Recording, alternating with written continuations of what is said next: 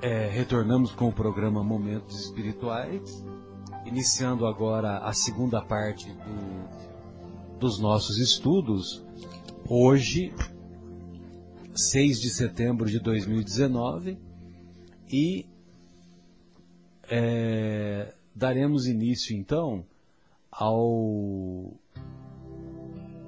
daremos início então à obra Boa Nova, assinada pelo espírito Humberto de Campos. E essa obra foi escrita em 1941 e algumas outras obras foram assinadas pelo espírito Humberto de Campos e nos anos 40, nos anos que se seguiram, os familiares do, do antigo escritor acharam por bem processar, processarem a, tanto a Federação Espírita Brasileira na época, quanto o próprio médium Chico Xavier, é, porque é, em busca dos direitos autorais da obra. E, felizmente, a Federação Espírita Brasileira cercou-se de advogados competentes e foi mostrado, após uma, uma briga judicial intensa, foi mostrado que a obra não pertencia ao Humberto de Campos encarnado e que, desta maneira, os familiares não tinham direito aos direitos autor autorais que eles reclamavam. E é interessante porque é, o, o Geraldinho conta que anos depois dessa querela jurídica, vamos dizer assim, anos depois, não foi tão querela, né, quando aconteceu, né, porque foi, foi aquela história de escândalo, aquela história toda, né, Fatinha? E, e o, o filho do Humberto de Campos depois tornou-se amigo e espírita. Amigo do Chico e tornou-se espírita. Então, muito bacana, né? E depois desse episódio, o Chico passa, Humberto de Campos passa a assinar com Assinar outro, como irmão X. irmão X, né? Isso, isso. Aí depois vários livros ele escreveu apenas como Irmão X. E era o próprio, mas E, e não aí só não ele deu um colocou. tapa na cara, né? Aí ficou sendo um tapa na cara dos familiares, né? É, é, Dos próprios familiares. é. Sim. Essa é mais uma prova das múltiplas vivências que nós temos, né? Porque os próprios familiares reconheceram que a, a, o raciocínio né, da própria escrita lembrava o, o, o parente. Né? De tanto que eles falaram, poxa, é ele. Sim. Né? Uma prova intelectual. prova intelectual. Da, da imortalidade, é verdade. Né? Porque muitos o, os escritores são conhecidos pelo seu estilo. Né? É o estilo, que é inconfundível, como se pinta um quadro. Né? Um artista ele é, é, é tão exclusivo aquela arte dentro dele que um livro escrito por um não consegue, o outro não consegue copiar, a não ser que, porque está dentro, sai de dentro da pessoa, aquela escritura.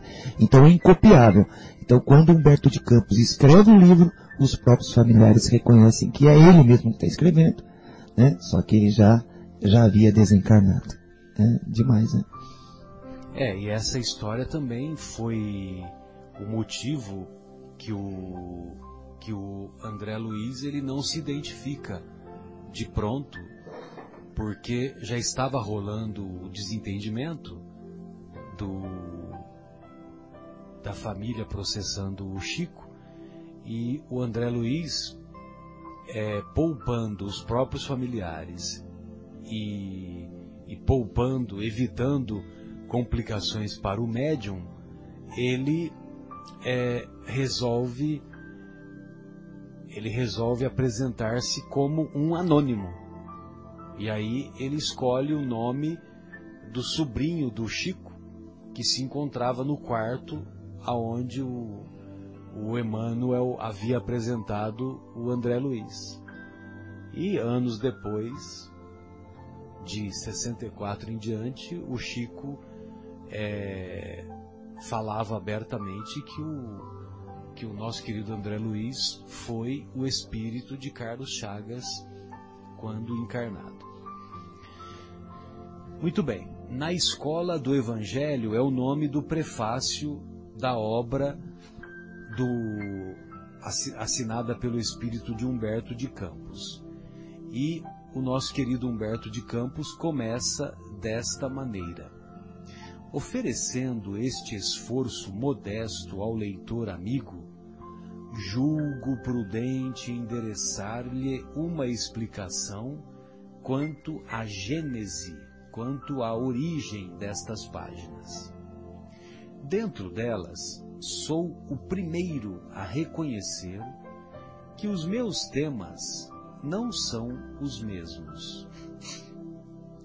Os que se preocupam com a expressão fenomênica da forma não encontrarão, talvez, o mesmo estilo.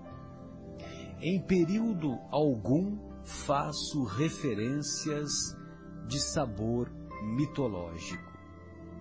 E naqueles velhos amigos que, como eu próprio aí no mundo, não conseguem atinar com as realidades da sobrevivência, surpreendo, por antecipação, as considerações mais estranhas.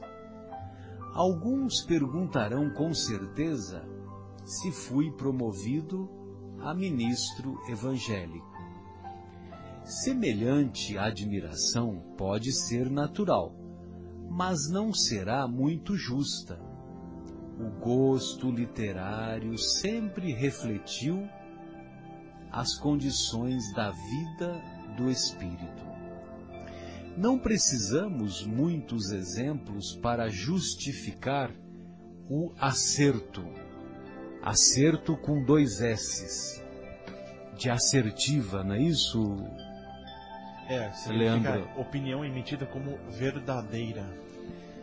Não precisamos muitos exemplos para justificar o acerto.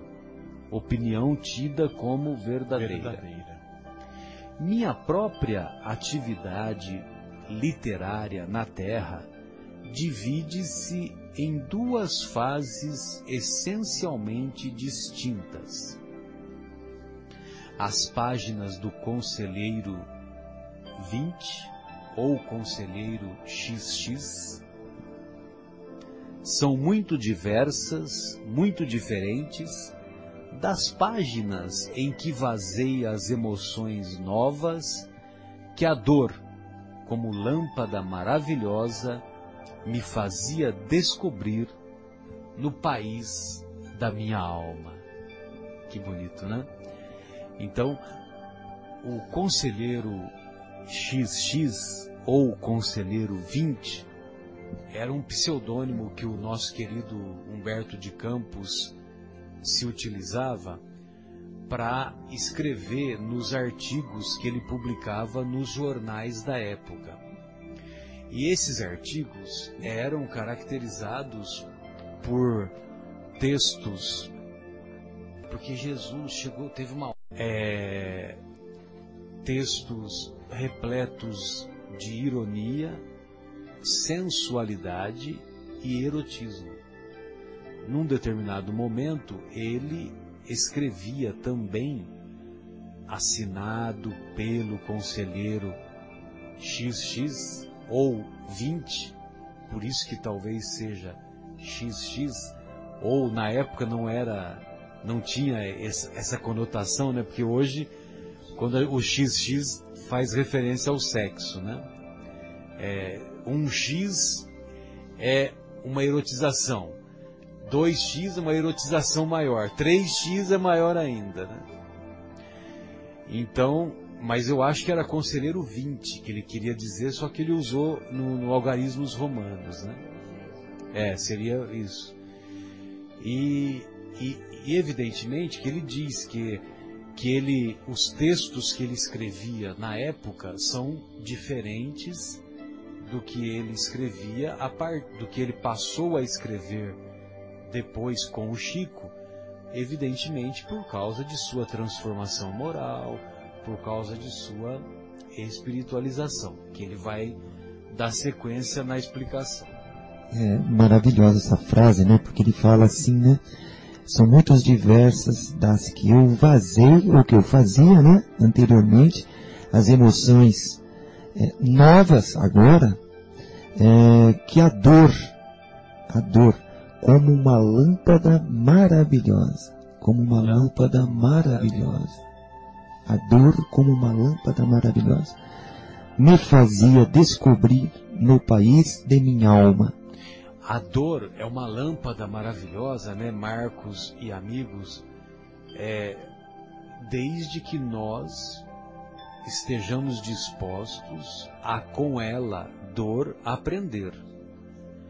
Porque a dor, o objetivo da dor em nossas vidas é fazer com que sejamos capazes de desenvolver a resignação e de desenvolver a capacidade de superação, a capacidade de suportar a dor sem se queixar, sem se revoltar.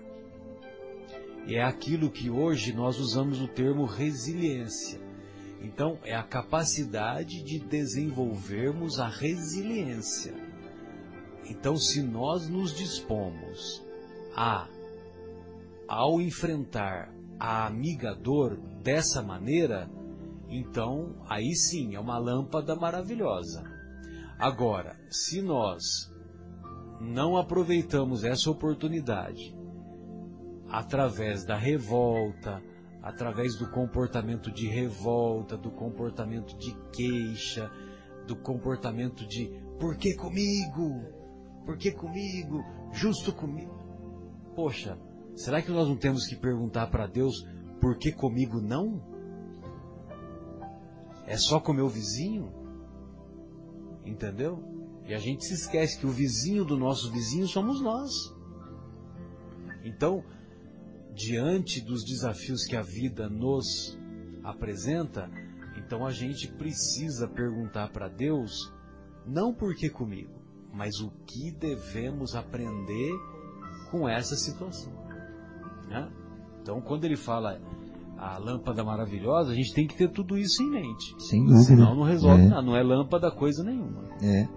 Que aí ele conclui, né, que me fazia descobrir no país da minha alma. Da minha no alma. País, país da minha alma. Meu problema atual, continua o Humberto de Campos, não é o de escrever para agradar, mas o de escrever com proveito, ou seja, de ser útil. Né? Então, quer dizer, lembra daquela frase da Joana de Ângeles? A única alegria real é aquela que sentimos quando somos úteis. Sei quão singelo é o esforço presente. Entretanto, desejo que ele, o esforço, reflita o meu testemunho de admiração por todos os que trabalham pelo Evangelho no Brasil.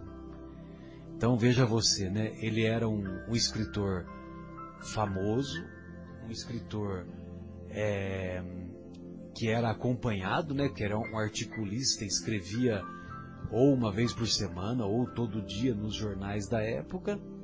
Era admirado, era acompanhado e a, falava sobre textos eróticos, é. E agora a preocupação não é agradar, porque ele escrevia para agradar e para ganhar dinheiro também. E, e agora ele quer escrever com proveito. E ele agora ele demonstra, ele reconhece o mérito daqueles que trabalham ou que trabalhavam na época pelo evangelho no Brasil.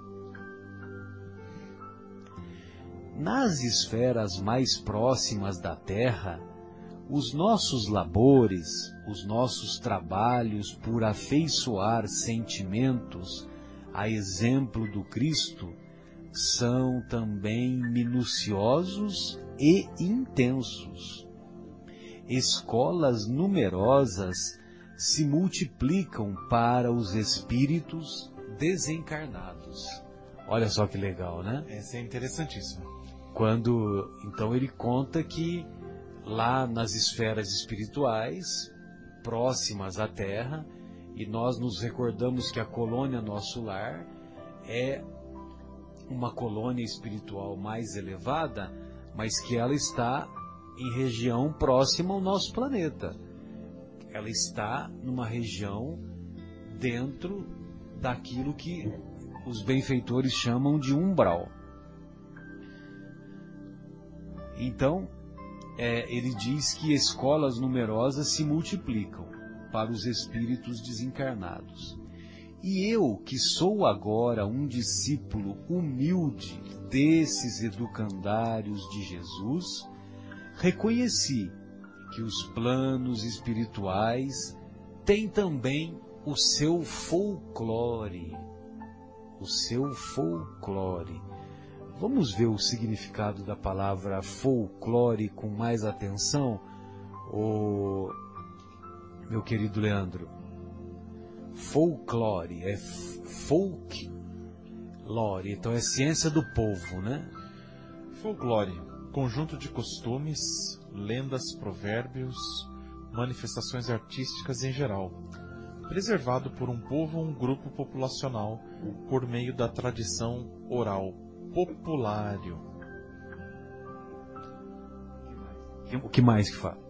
Aspecto ou característica pitoresca, algo fantasioso, ciência das tradições, dos usos e da arte popular de um país ou região, demologia, ciência das tradições, dos usos e da arte popular, de dos um usos e da arte popular de um país, de um determinado região. povo ou de uma região. Isso, perfeito. Então, vamos ficar com essa definição, que eu acho que é a definição mais apropriada. Tá legal? Porque não é lenda, não é lenda, mas é uma, uma ciência das tradições daqueles, daqueles agrupamentos de espíritos que se encontram nas esferas espirituais próximas à Terra. Certo? que ele, ele é um aluno dos educandários de Jesus.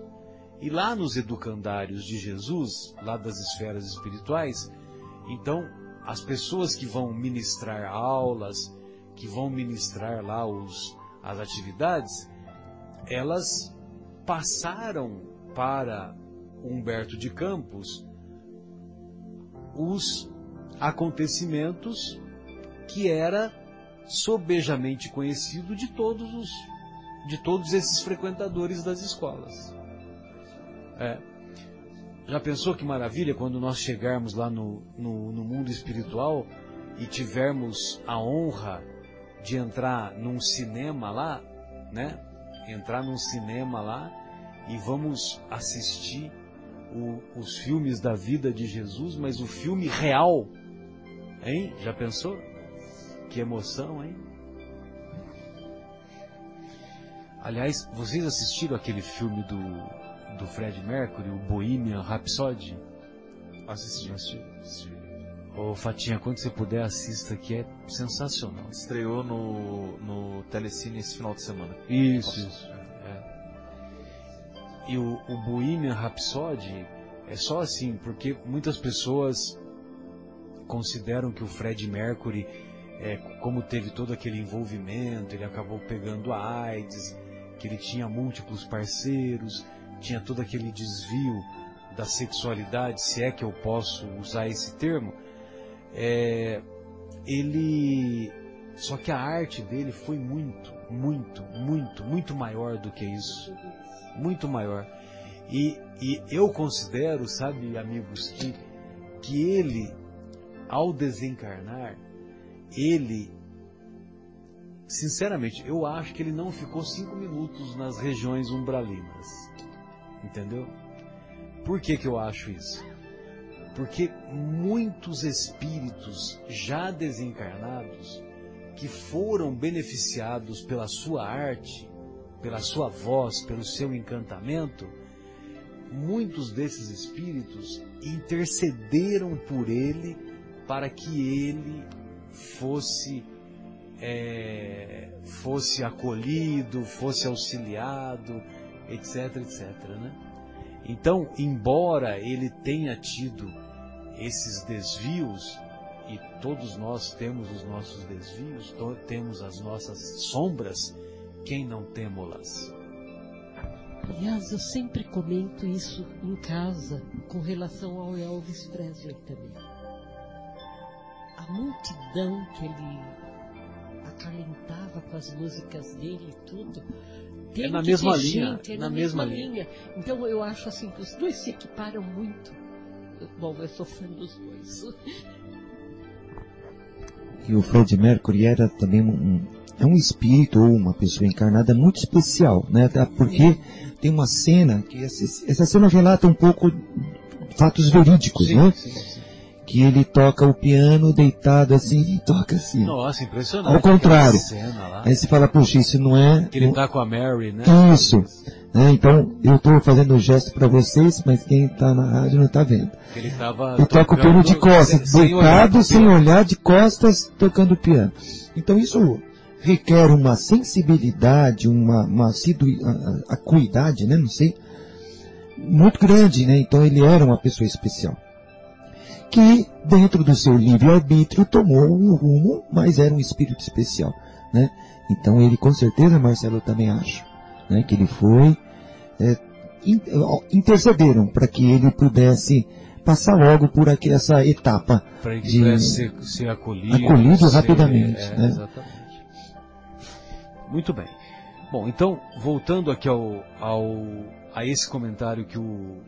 Bom, é, é importante a gente deixar claro que é o que o nosso querido. é, o nosso querido Humberto de Campos vai relatar nos capítulos seguintes é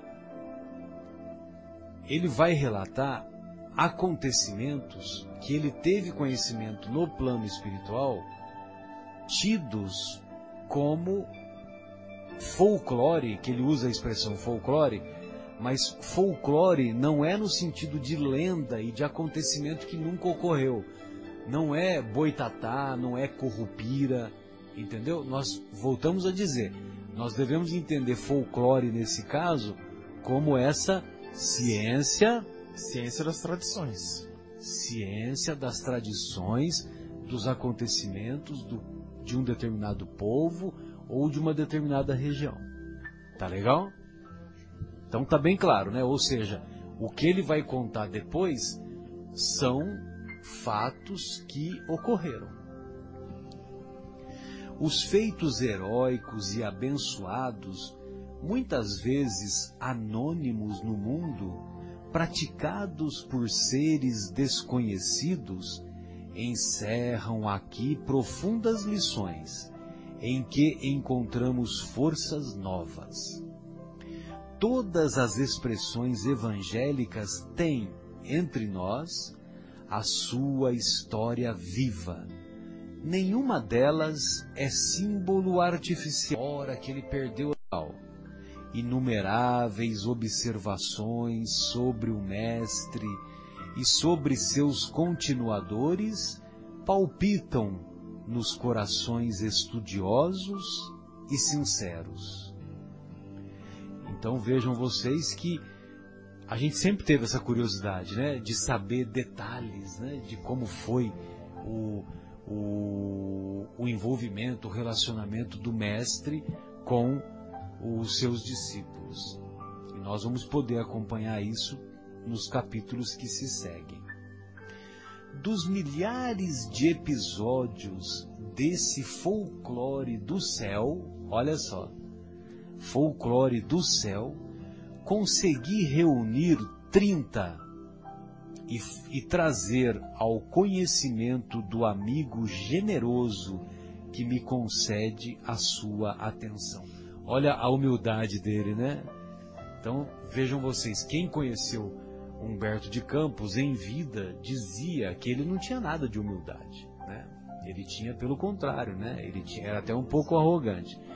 E, E, e é uma pessoa transformada, transformada pela espiritualidade. E evidentemente que ele diz, né? Olha só, ele agradece a atenção de quem vai ler a obra. Concordo em que é pouco, mas isso deve valer como tentativa útil, pois estou certo de que não me faltou o auxílio dispensável, né? Ou seja, ele foi amparado pelos por outros benfeitores espirituais que o auxiliaram nesse nessa tarefa.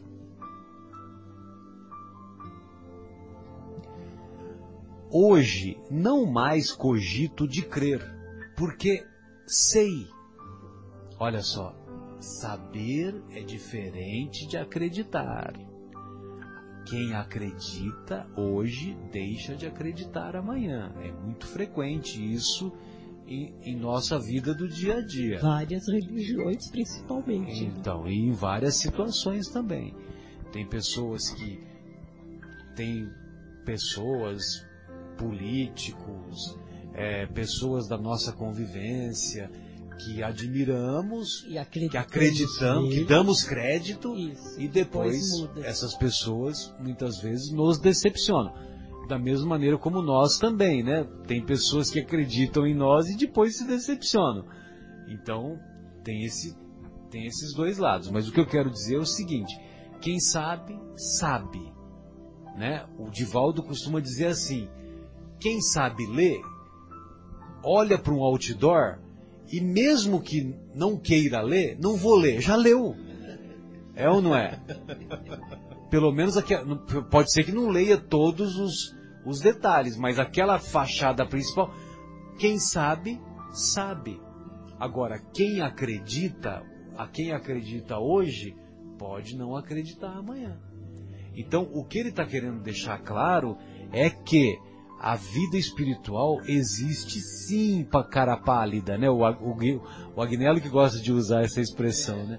O cara pálida, hoje não mais cogito de crer, porque sei que a imortalidade da alma é uma realidade. Sei que a vida espiritual continua.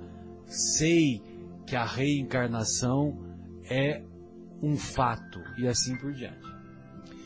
E aquele mestre de Nazaré polariza igualmente as minhas esperanças.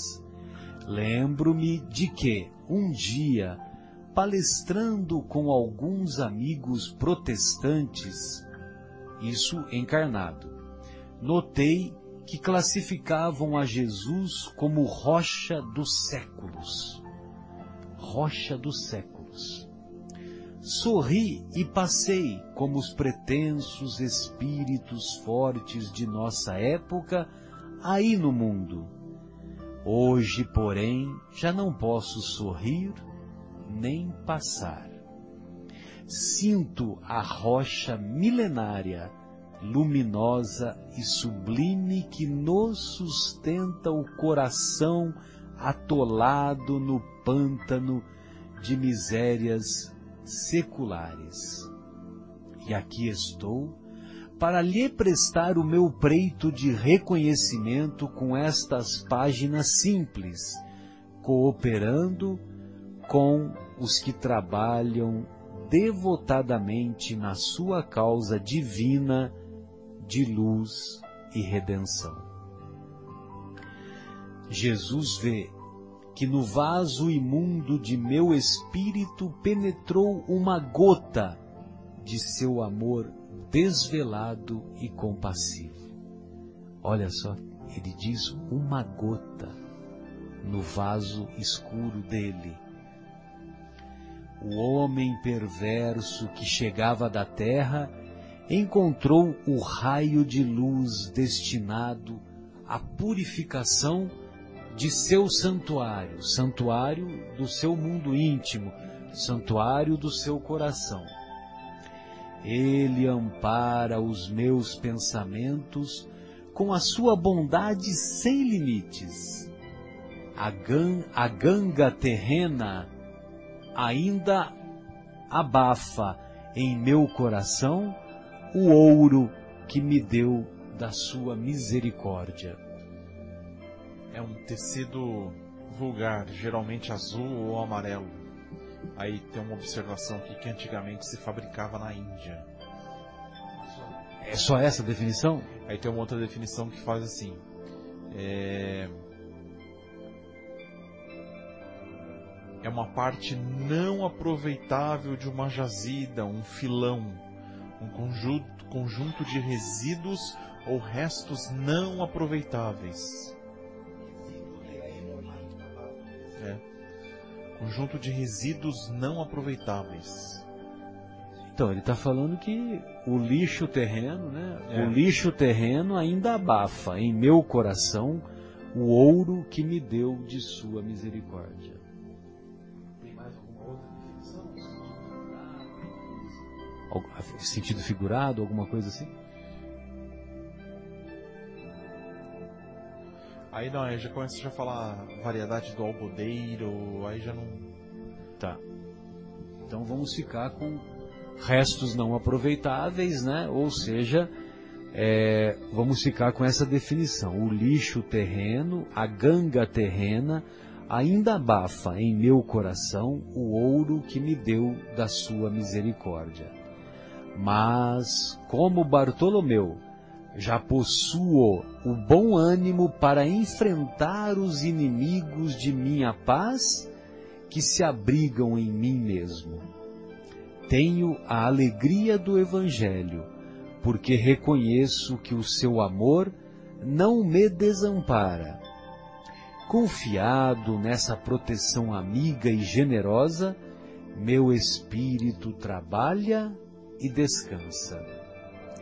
Agora, para consolidar a estranheza dos que me leem com o sabor de crítica, tão ao gosto do nosso tempo, justificando a substância real das narrativas deste livro, citarei o apóstolo Marcos quando diz, capítulo 4, versículo 34, e sem parábola nunca lhes falava, porém tudo declarava em particular aos seus discípulos. E o apóstolo João, quando afirma no capítulo 21, versículo 25, o finalzinho do Evangelho de João, Há, porém, ainda muitas outras coisas que Jesus fez e que, se cada uma de per si fosse escrita, cuido que nem ainda o mundo todo poderia conter os livros que se escrevessem. E é só, como se vê, não faço referências aos clássicos da literatura antiga ou contemporânea. Cito Marcos e João. É que existem espíritos esclarecidos e espíritos evangelizados. E eu, agora, peço a Deus que abençoe a minha esperança de pertencer ao número destes últimos. Quem assina Humberto de Campos, isso foi escrito na cidade de Pedro Leopoldo em 9 de novembro de 1940. É emocionante, né, amigos? Emocionante, porque ele fala como se ele estivesse falando para os amigos escritores do seu tempo, os amigos da convivência, que desdenhavam das coisas evangélicas, que desdenhavam das coisas espirituais. Inclusive ele, inclusive ele. E agora, agora, quando ele chega no, no, no mundo espiritual e, eles, e ele se transforma, então ele reconhece que um raio de luz na prece de Cáritas, né? Olha só a prece de Cáritas, um raio de luz pode abrasar a terra. Um raio de luz foi suficiente para para fazer todo esse envolvimento do nosso querido Humberto. Marcelo, eh, você foi muito feliz nesse caso quando nós começamos a ler Boa Nova, a ler essa introdução, né? Porque é fundamental. Porque eu li, eu adoro esse livro, mas não tinha lido essa introdução. E nós não, realmente nós não temos essa, essa, esse, esse hábito, de ler os né? prefácios, as E, introduções. e eu tinha assim, ele é tão bem escrito nessas passagens que eu achava que o próprio Humberto de Campos estava participando dessas histórias. E ele aqui esclarece que não, que há milhares deste- dessas passagens, desses contos, né, vividos provavelmente por alguns que esteve naquela época e que foi contado, contado, que eram lá comentados na espiritualidade. Que dessas milhares ele separou 30, ajudado, né, pelos amigos espirituais, selecionou 30, mas que são milhares. E ele esclarece como é que é essa obra, né? Isso foi lindo, porque agora eu percebi. Falei, poxa, é, isso, e agora ele cita também, é João, né? Marcos e João, e fala, e João, e, e ele cita nessa passagem que se, foram muitas coisas que Jesus fez, que falou, e, e que se fosse escrito tudo, haveria livros e livros e livros, isso em, em três anos e meio de ministérios, né? Provavelmente, né? Né? É. Então, e, e outra coisa interessante, quando eu li a primeira vez a obra, eu, eu tenho o costume de ler os prefácios, né? É, inclusive, é, eu acho que deve ter um... Se o pessoal que é mais estudioso poderia fazer um estudo mais profundo dos prefácios, não só assinados pelo Emmanuel, como pelo André Luiz tal, porque eles são muito enriquecedores, entendeu? É impressionante. Inclusive o contexto tal. Eu tenho certeza que tem alguns pesquisadores que fazem isso, viu? Mas pelo menos eu nunca vi nada editado, né? Pois não. Eu leio todo o prefácio de livro. Ah, isso aconselhado por um escritor. Que ele falou para mim, ah, é amigo, né? No prefácio. No prefácio tem a história. Exato. Então eu acostumei. Todo livro eu leio o prefácio. Às vezes eu nem E, começo. e o ler objetivo, né? É, o a- objetivo da, Exato. do- de todo livro, né? Exato. Tem algumas particularidades que ele que o autor ele, ele julga correto e ele só coloca ele só coloca no prefácio, né? Então muitas vezes se você não leu o prefácio, então como eu estava falando para vocês, é, a primeira vez que eu li, eu por isso que eu pedi para você ver o significado de folclore, né? Então eu na minha cabeça eu falei, poxa, mas será que é lenda? Porque eu fiquei com, com a lenda na cabeça, entendeu? Eu não tive a curiosidade de, de aprofundar a pesquisa. E ele não está querendo dizer que é uma lenda. Porque se fala que é lenda, aí você já. Ah, é o boitatá, é o corrupira. Não, são acontecimentos, são acontecimentos reais, só que ele, ele pegou esses acontecimentos reais da ciência, das tradições, dos, ou acontecimentos, dos acontecimentos de um povo ou de uma região. Entendeu? E que foi contado de boca a boca. Não é, não é assim um filme que ele teve acesso lá, né? Filme das estribeiras, e filme biográfico de Jesus que conta os bastidores. Eu, eu acho que até tem isso gravado, né? Em pendrive de última geração. E lembremos que, que Lucas, né, escreveu o belíssimo evangelho dele de acordo com relatos, com conversas que ele teve com aqueles que conviveram com Jesus. Também Paulo, ele, ele se baseia muito no que Paulo eh, fazia, né? Também conversas com Maria, conversas com João. Ele foi pesquisando, foi pesquisando e montou o evangelho lindo. São isso, é isso que Humberto também, Humberto provavelmente foi auxiliado pela Tenta espiritualidade, passar para nós. né? tenta passar para nós. Você faz uma compilação de histórias, conversando lá, ouvindo as histórias verídicas e passando para nós. E é bem um complemento do que não está no Evangelho, né? É uma coisa muito linda essa obra, porque ele conta passagens evangélicas que não estão talvez estivessem. íntimos, né? É, e pode ser que estivessem. Só que ah, podem ter sido extraídas, assim, tiraram, porque, ah, não, não, não sei, não sabemos, né? Mas pode ser que estivessem e ele nos, nos traz à tona essas histórias lindas. Leiam esse livro, quem tiver oportunidade. É muito lindo, é muito lindo esse livro. É pequeno, curto. Não é tão- não é um livro grande, É, né? um livro que, nossa, É, e os capítulos, eles são mais ou menos no mesmo formato do, do nosso lar, não são capítulos longos. Alguns são um pouquinho maiores, mas em sua maioria são capítulos relativamente é, curtos e que dá para a gente estudar é, praticamente um capítulo por semana. tranquilamente. Talvez um ou outro que a gente que é seja né? necessário duas semanas, né? É, alguma coisa assim. As E é muito bacana a humildade dele no final de dizer, né, que ele é que existem espíritos esclarecidos e espíritos evangelizados. E eu agora peço a Deus, olha a humildade dele, que abençoe a minha esperança, olha só, Olha só. abençoe a minha esperança de pertencer ao número esses destes Evangel- últimos, ou seja, dos espíritos evangelizados. Maravilha, né? Maravilhoso, né? É emocionante. O livro, ele, ele traz, como nós vimos no nosso lar, belíssimas, belíssimas ideias, belíssimas mensagens nas frases. Frase por frase, né? Coisa rica aqui, num curto espacinho, numa linha, né? Você começa a perceber que da humildade das pessoas, da bondade, enfim.